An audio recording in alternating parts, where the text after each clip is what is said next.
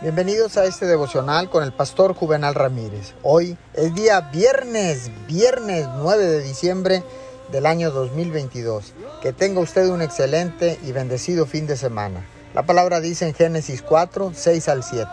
Entonces el Señor le dijo, ¿por qué estás tan enojado? ¿Por qué andas cabizbajo?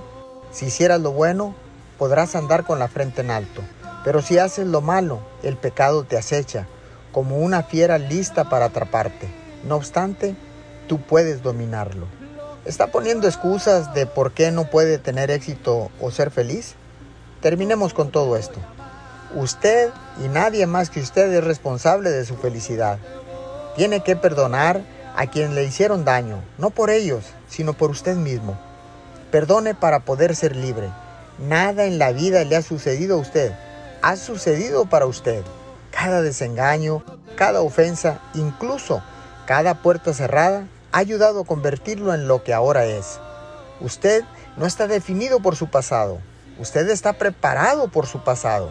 Es posible que se haya encontrado con algunos grandes obstáculos, pero solamente porque Dios tiene un gran futuro por delante de usted.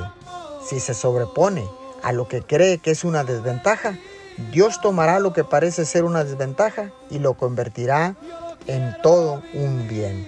Señor, gracias porque ahora sé que todo lo que ha pasado en mi vida tenías un plan y un propósito. Te doy gracias en el nombre de Jesús. Amén y amén.